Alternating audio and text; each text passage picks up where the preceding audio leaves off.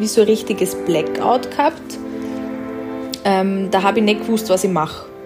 Also ich bin einfach bei der Haustür raus, bin irgendwo hingelaufen und wenn mein Freund nicht hinter mir nach wäre, ich hätte nicht gewusst, was ich gemacht habe. Mir hat dann irgendwas geschreckt draußen und auf einmal war ich wieder so, wie wenn ich wieder da wäre. Und ich habe halt gesagt, was machen wir draußen? Es war alles weg, wirklich alles weg. Ich habe dann einmal gegen einen Kasten geschlagen mit der Hand, habe meinen Knochen abgesplittert und es war alles blau und ich habe einfach nicht gewusst, woher es kommt. Und da denkt man sich schon, wird man jetzt selber verrückt oder also da hat man fast Angst vor sich selbst. Willkommen beim Podcast Bits and Bobs Brunch Club, dem Community Podcast. Ermutigende, lustige, auch manchmal traurige, aber vor allem immer wahre Geschichten aus dem Leben erzählt von und für euch. Willkommen bei einer neuen Podcast-Episode Bits and Bobs Brunch Club. Heute mit einem Gast ähm, mir gegenüber, so wie meistens, ähm, und zwar zum Thema Angststörungen.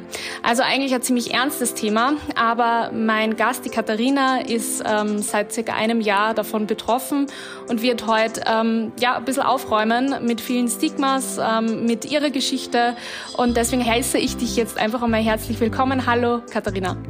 Hallo, danke, dass ich da sein darf. Ist es dir eigentlich lieber, wenn ich Katharina sage oder Kathi? Wie sagen deine Freunde zu dir? War ganz unterschiedlich. Katharina, Kathi, ganz oft auch Katha, weil es in der Unterstufe. Okay. Ja, wir hatten ganz viele Katharinas in der Klasse und mhm. jeder hatte so einen eigenen Spitznamen gehabt. Also ganz gleich, wie es dir am liebsten ist.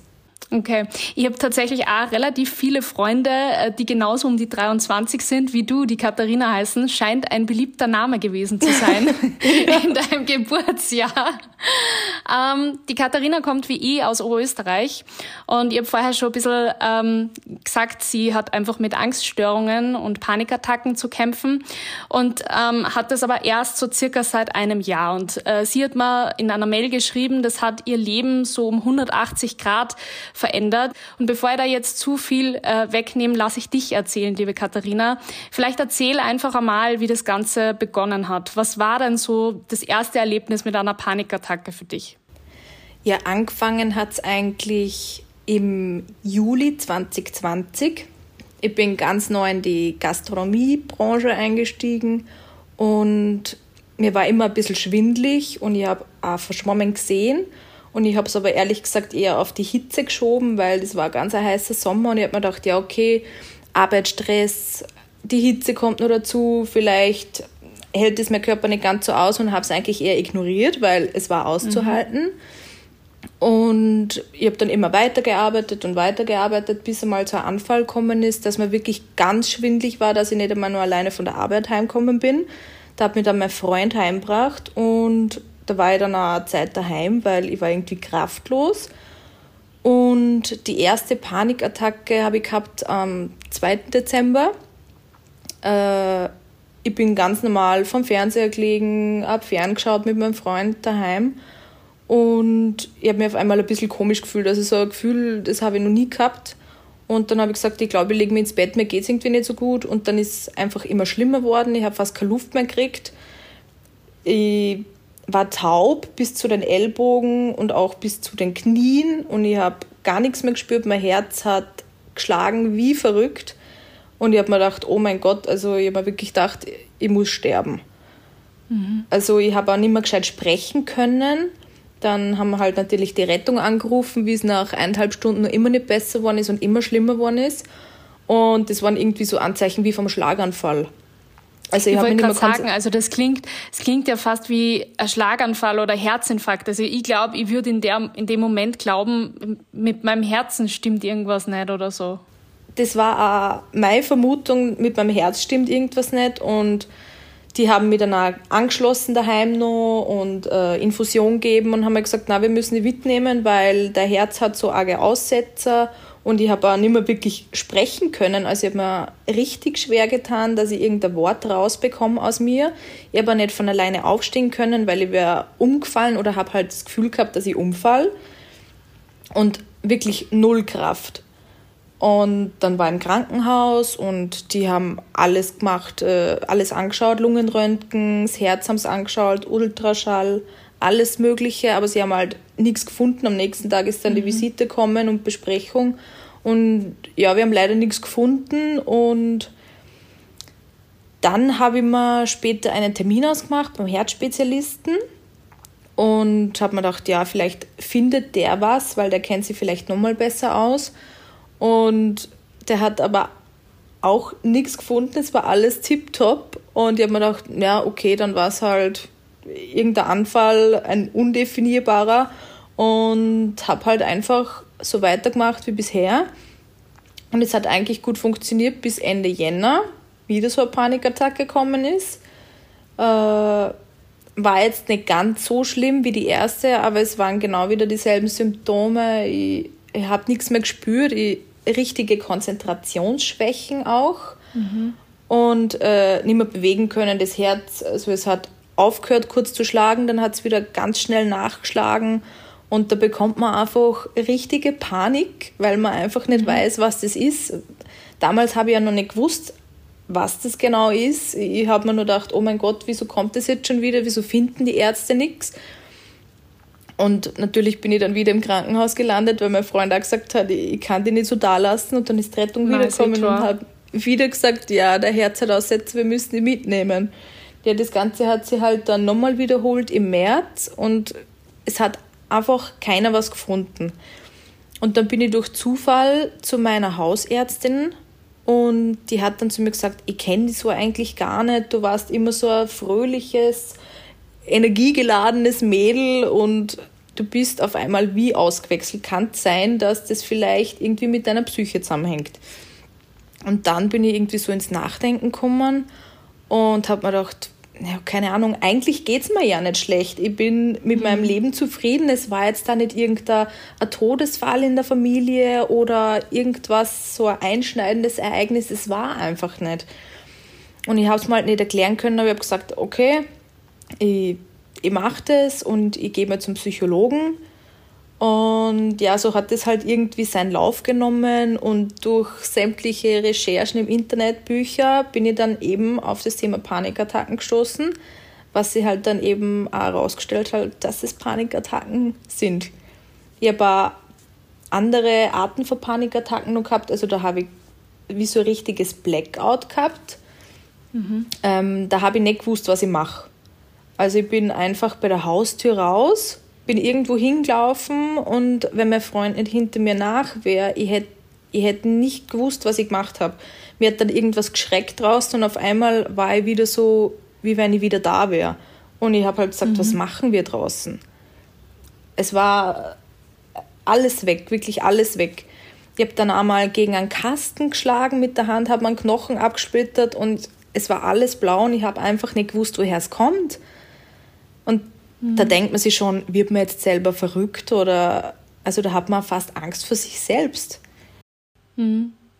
Dieser Step ähm, zum Psychologen war ja für dich leicht, ähm, weil ich denke mal, also ich finde es grundsätzlich gut, wenn man sich Hilfe holt, auch präventiv. Also ähm, ich habe mal einen Podcast gehört, da ist ein bisschen so um diese Prävention, ähm, gerade auch in der Psyche gegangen, dass wir eigentlich wegen allen möglichen Sachen immer wieder zur Vorsorgeuntersuchung rennen. Aber gerade was unsere Psyche anbelangt, die lassen wir immer total außen vor. Und das ist aber eigentlich so ein wichtiger Bestandteil von unserer Gesundheit.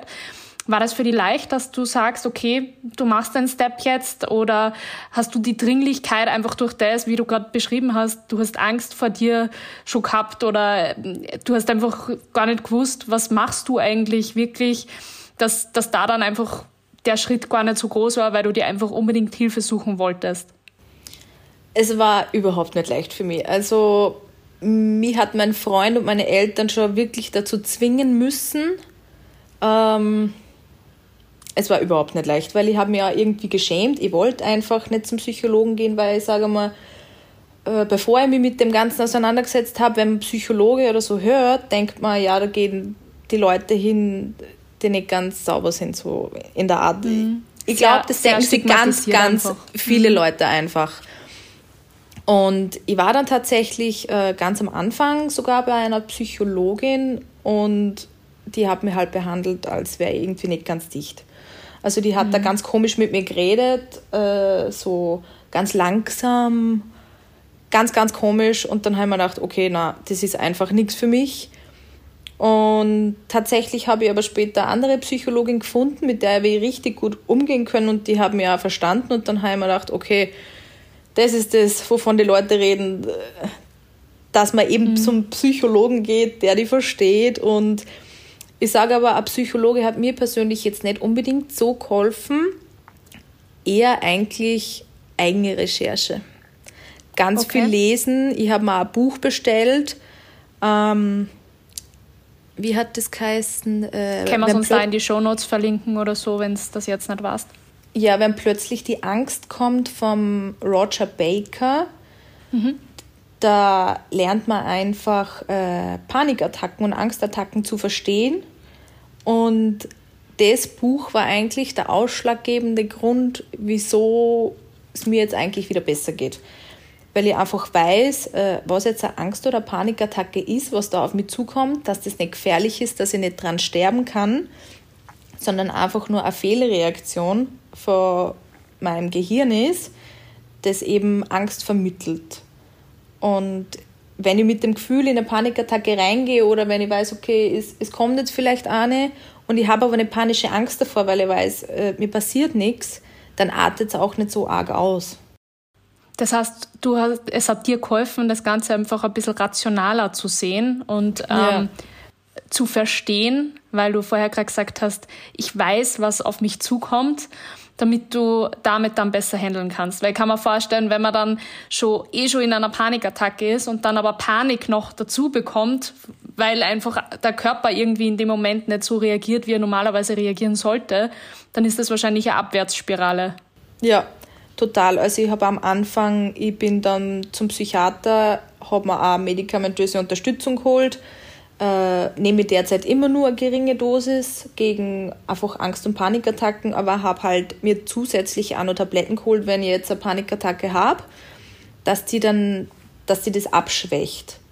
Mhm. Und äh, in dem Buch steht aber, dass man sie eben ergeben soll, also der Panikattacke ergeben soll und einfach schauen, was passiert eigentlich mit mir selbst.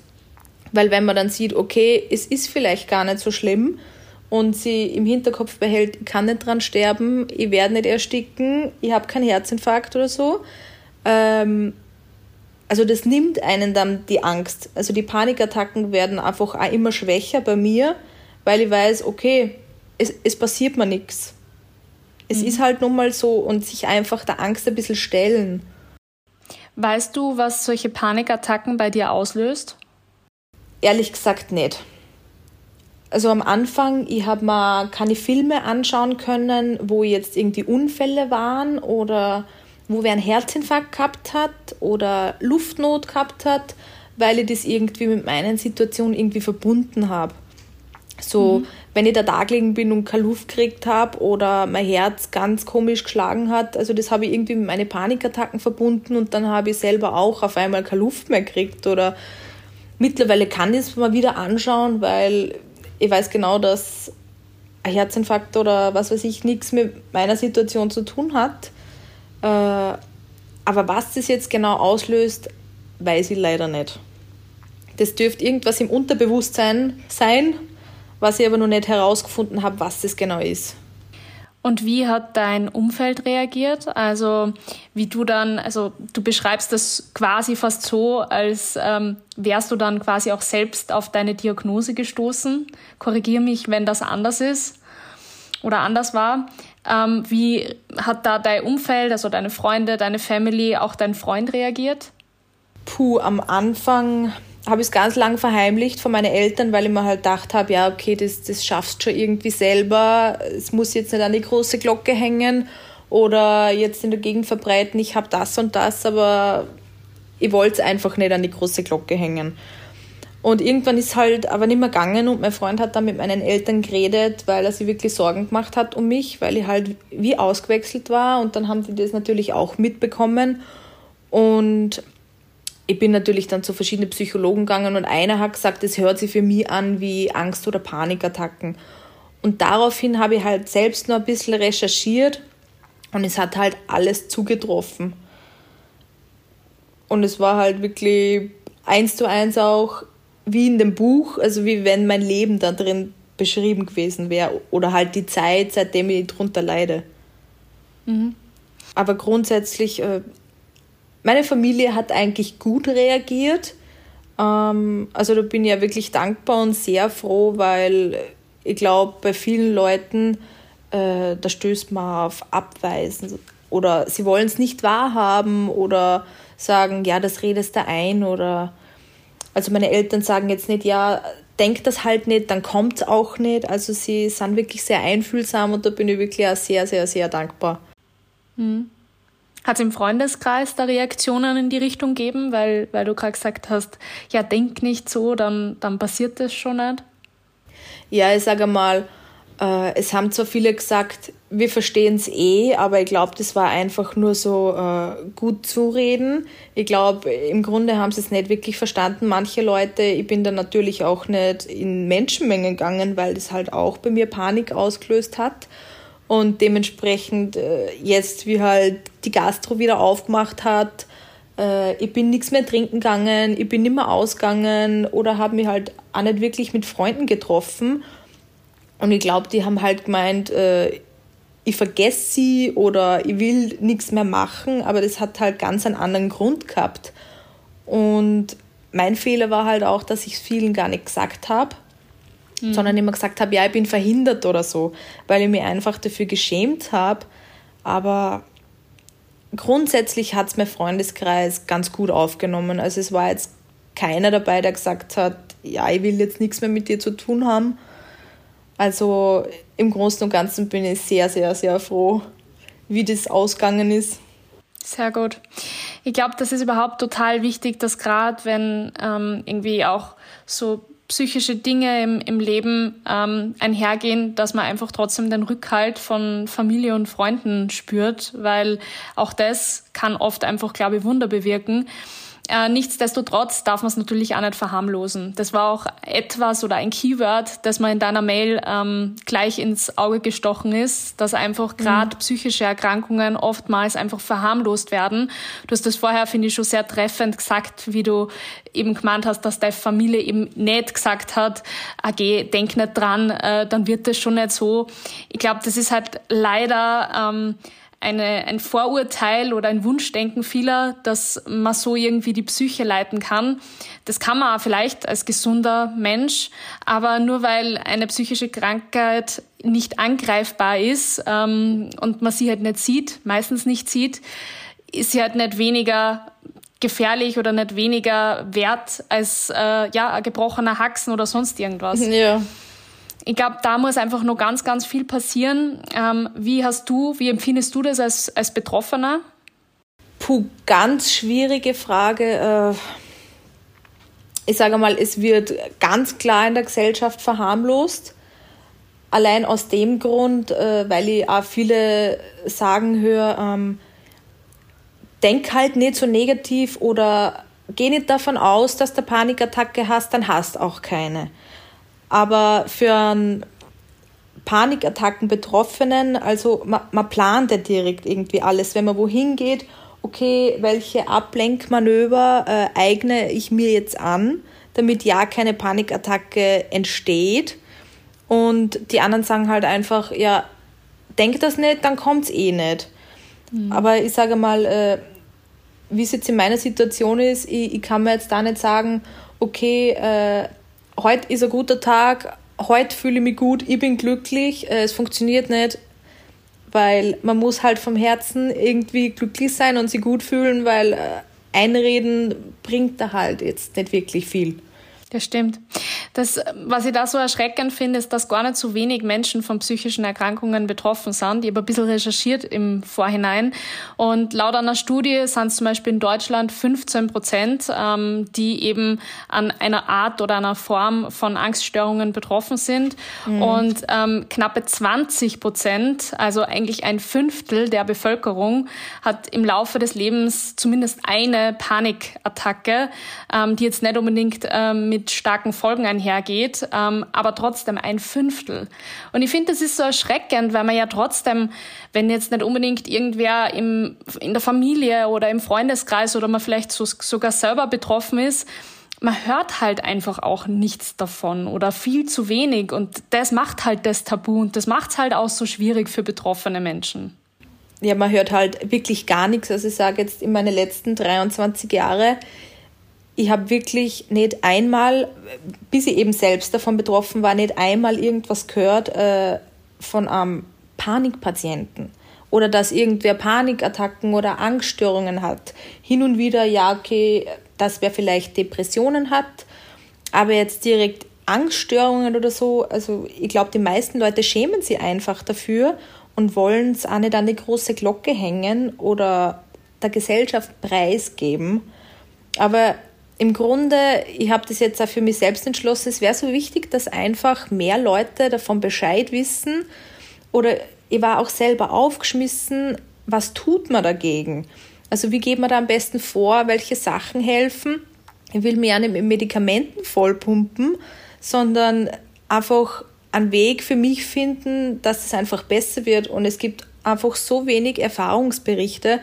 Ich habe da ewig lang suchen müssen und ich habe mal gedacht, vielleicht kann ich halt jetzt wem helfen, dadurch, dass ich halt jetzt irgendwie erzähle, okay, was hat mir geholfen, wie zum Beispiel eben jetzt äh, das Buch, damit die anderen nicht so lange suchen müssen oder einfach ewig lang, monatelang verzweifelt sind, so wie ich es einfach war.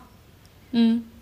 Es ist auf jeden Fall total toll von dir, dass du die bereit erklärt hast, das so offen zu erzählen. Und ich kann mir vorstellen, dass das einfach trotzdem noch mehr ein Schritt ist, dann auch noch einmal diesen Schritt mehr öffentlicher zu gehen. Ähm, aber bevor wir, sagen wir, zu den, zu den äh, Maßnahmen kommen, die dir persönlich geholfen haben. Vielleicht noch eine letzte Frage äh, so zu dem Surrounding. Glaubst du, hat die ähm, Corona-Pandemie was damit zu tun, dass sich diese Panikattacken und Angststörungen bei dir breit gemacht haben? Kann jetzt irgendwie schlecht sagen, aber was jetzt die Psychologen oder so zu mir gesagt haben, also in Corona hat sie das schlagartig, also das ist einfach in Tür geschossen. So mhm. viele mehr Patienten, was die jetzt haben, eben in meinem Alter zum Beispiel auch, auch mit Panik- und Angstattacken.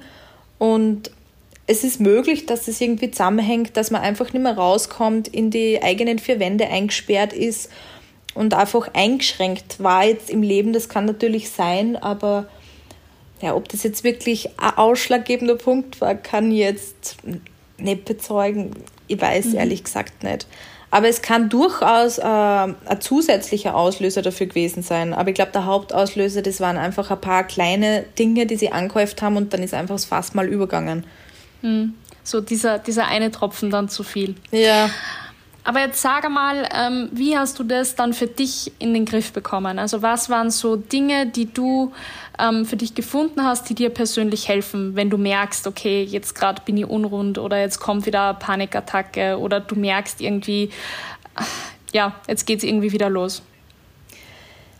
Also für mich selber habe ich halt gelernt, indem ich sehr perfektionistisch ein bisschen angehaucht bin. Also in der Arbeit war es immer so, äh, ich habe die Leute analysiert, wie die die Teller tragen, wie sie das Tablett tragen, äh, wie sie servieren und ich wollte halt eben so schnell wie möglich lernen und genauso gut können wie die.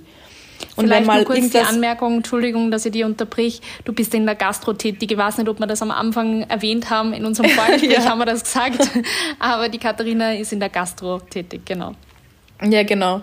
Und äh, ihr wollt halt immer alles perfekt machen, dass man ja dann nicht sagt, okay, äh, die ist aber unfreundlich oder die serviert nicht gut oder ähm, die kann das nicht. Also ich wollte mir halt einfach nie was nachsagen lassen. Ich wollte es so perfekt wie möglich machen.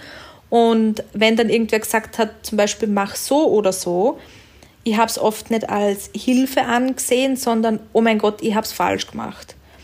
Und also das ist mir dann wirklich auch in den Träumen unterkommen und ich habe mir gedacht, okay, warum habe ich das falsch gemacht? Also mein Hirn hat einfach gerattert und gerattert. Und der erste Schritt war eigentlich der, dass ich gesagt habe, okay, ich mache das Beste aus der Situation, so gut wie es geht und besser geht es halt nicht. Und einfach nicht so viel nachdenken.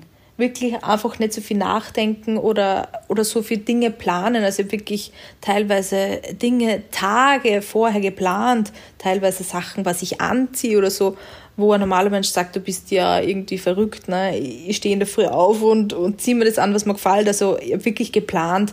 Und ich glaube, das ist mir ein bisschen zum Verhängnis geworden. Also ich habe alles 10, 20 Mal durchdacht. Und äh, ja, der nächste Schritt war dann eigentlich, dass ich meditieren angefangen habe, also geführte Meditationen. Ich habe mir da einfach äh, auf YouTube ein paar gesucht, gegen Angst- und Panikattacken habe ich dann einfach eingeben und die haben wir jeden Abend angehört, am Abend vom Schlafengehen und äh, es war mir dann auch egal, wenn ich eingeschlafen bin dabei, weil das Unterbewusstsein nimmt es ja auch auf, was da mhm. gesprochen wird und das hat mir halt schon mal geholfen, dass ich ein bisschen ruhiger werde. Und einfach auch nicht so selbstkritisch sein. Also einmal kleine Dinge schätzen. Ich wollte immer noch mehr, noch mehr, noch mehr und habe mal gedacht, ja, oh mein Gott, ich, ich lebe in einer Welt, mir geht so gut hier, ich habe eine tolle Familie, ich, ich soll einfach einmal die kleinen Dinge ein bisschen mehr schätzen und dann immer noch mehr wollen.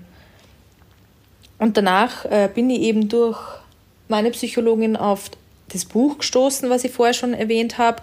Und das war dann nochmal der ausschlaggebende Punkt, wo ich gesagt habe, okay, jetzt habe ich verstanden, was ich eigentlich wirklich habe. Und dadurch, dass ich äh, erkannt habe, was Panikattacken eigentlich sind und dass der beste Weg daraus das ist, dass man sich einfach einer Panikattacke stellt, das war dann einfach der ausschlaggebende Punkt, wo es dann einfach bergaufgegangen ist wieder weil eine Panikattacke ist ja eigentlich nur eine, eine Fehlreaktion.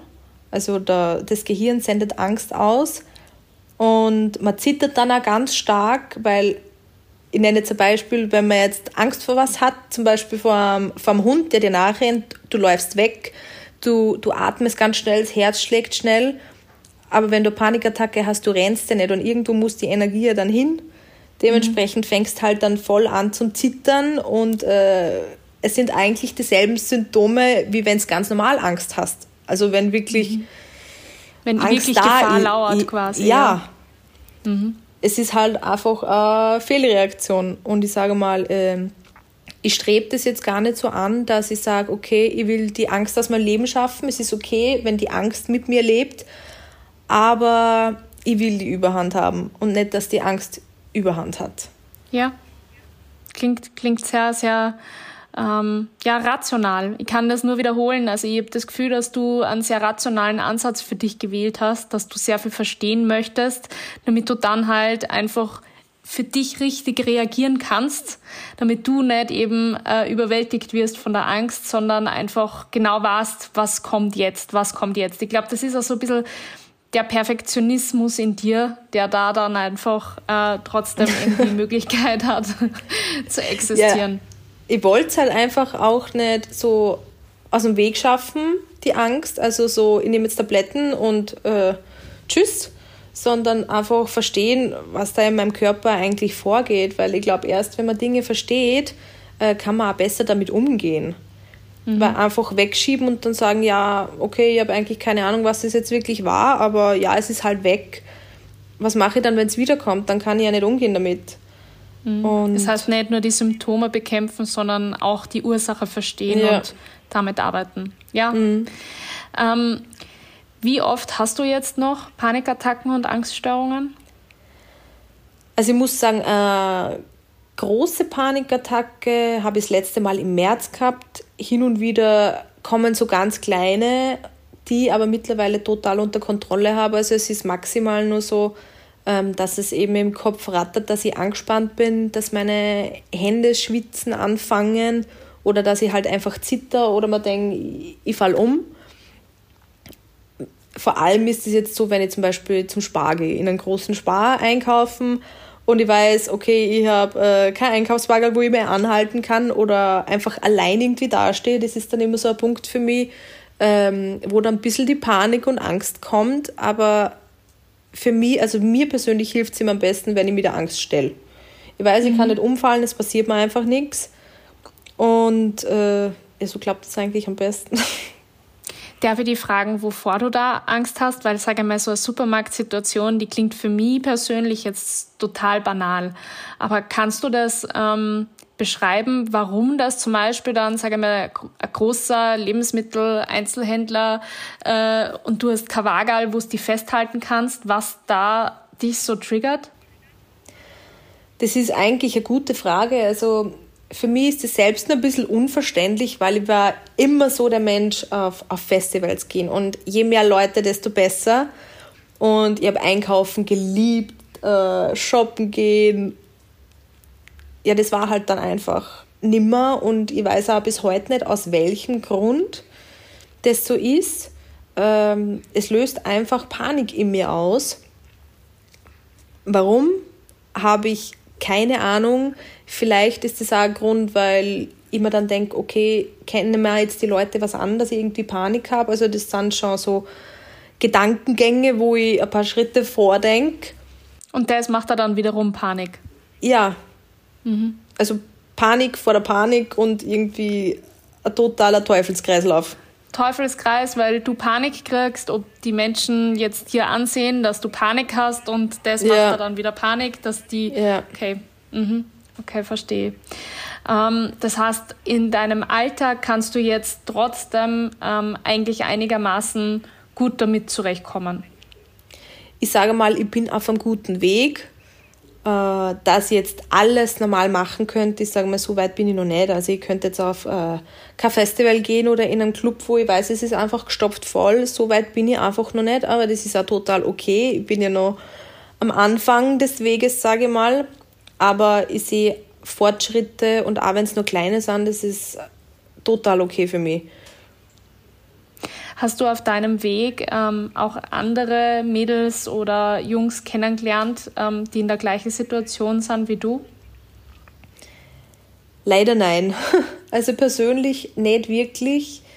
In meinem Freundeskreis gibt es zwar Personen, die an Depressionen leiden, aber mit denen habe ich mir jetzt nicht wirklich so austauschen können, weil es dann einfach zwei paar verschiedene Schuhe und andere Krankheit. Ich, ja, es ist einfach was anderes. Auch wenn es eine psychische Krankheit ist und sehr viele Parallelen gibt. Äh, ich kann denen keine Tipps geben und die mir nicht. Ähm, ich kann nur manche Sachen ein bisschen nachvollziehen, was jetzt äh, ein normal, ich nenne es jetzt normaler Mensch, ohne jetzt mhm. jemanden zu diskriminieren, ähm, nicht verstehen würde. Also ich verstehe schon einige Sachen, aber jetzt irgendwie, dass man sie austauschen könnte, das ist einfach nicht. Das ist ganz was anderes. Mhm.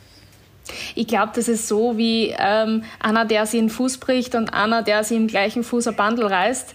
Ähm, ja. Es ist äh, grundsätzlich der Fuß, so wie es bei euch die Psyche ist, aber es sind ganz andere, ähm, ja, ganz andere Methoden, dass da wieder das alles so zusammenwächst und auch ja, wahrscheinlich total. die Reha ganz anders und genauso ist es auch euer Gesundheitsweg sozusagen ein ganz anderer. Aber wenn ich glaube, die, die, das Verständnis für psychische Krankheiten, das ist wahrscheinlich der gemeinsame, der größte gemeinsame Nenner, der ja da auch einfach auch Verständnis irgendwie hervorruft. Ich glaube, das ist ja. überhaupt das, was wir vielleicht mit diesem Podcast auch bezwecken wollen, wir zwei, dass ein bisschen mehr Verständnis für psychische Erkrankungen jeder Art ähm, gibt im Freundeskreis, im familiären Kreis, aber auch, sage ich mal, bei, bei fremden Menschen. Wie oft kommt es vor, dass man beispielsweise mit irgendwelchen öffentlichen Verkehrsmitteln fahrt und äh, Menschen sieht, die sich vielleicht anders verhalten und man kurz ja. mal sie denkt, was ist mit dem los? Ja? ja. Anstatt dass man vielleicht einfach das hinterfragt und sagt, okay, vielleicht, vielleicht hat er eine psychische Erkrankung oder vielleicht geht es dem ähm, eben auf einer psychischen Ebene nicht so gut. Nur weil er eben keinen Gipsfuß hat, kann er ja auch anders ja, erkrankt genau. sein. Ich glaube, das ist ein ganz, ganz wichtiges Learning, was, was wir aus diesem Podcast eben auch mitgeben wollen. Gibt es vielleicht für dich noch ähm, ja, irgendwelche Abschlussworte, die du auf jeden Fall allen Hörern und Hörerinnen mitgeben möchtest? Ja, also mir persönlich wäre es halt ganz wichtig, dass Leute nicht voreilig irgendwelche ähm, Aussagen treffen, wo es meinen, okay, ähm, jetzt Angst- oder Panikattacken betreffend, weil es kann auch Patienten, die unter Angst- und Panikstörungen leiden, auch sehr verletzen, wenn das einfach kleingeredet wird, weil die sind selber aussichtslos und tun eh schon alles Mögliche dafür. Und wenn das dann irgendwie auch noch klein geredet wird, also ich, ich kenne das auch von mir selbst, also das tut dann irgendwie schon ein bisschen weh.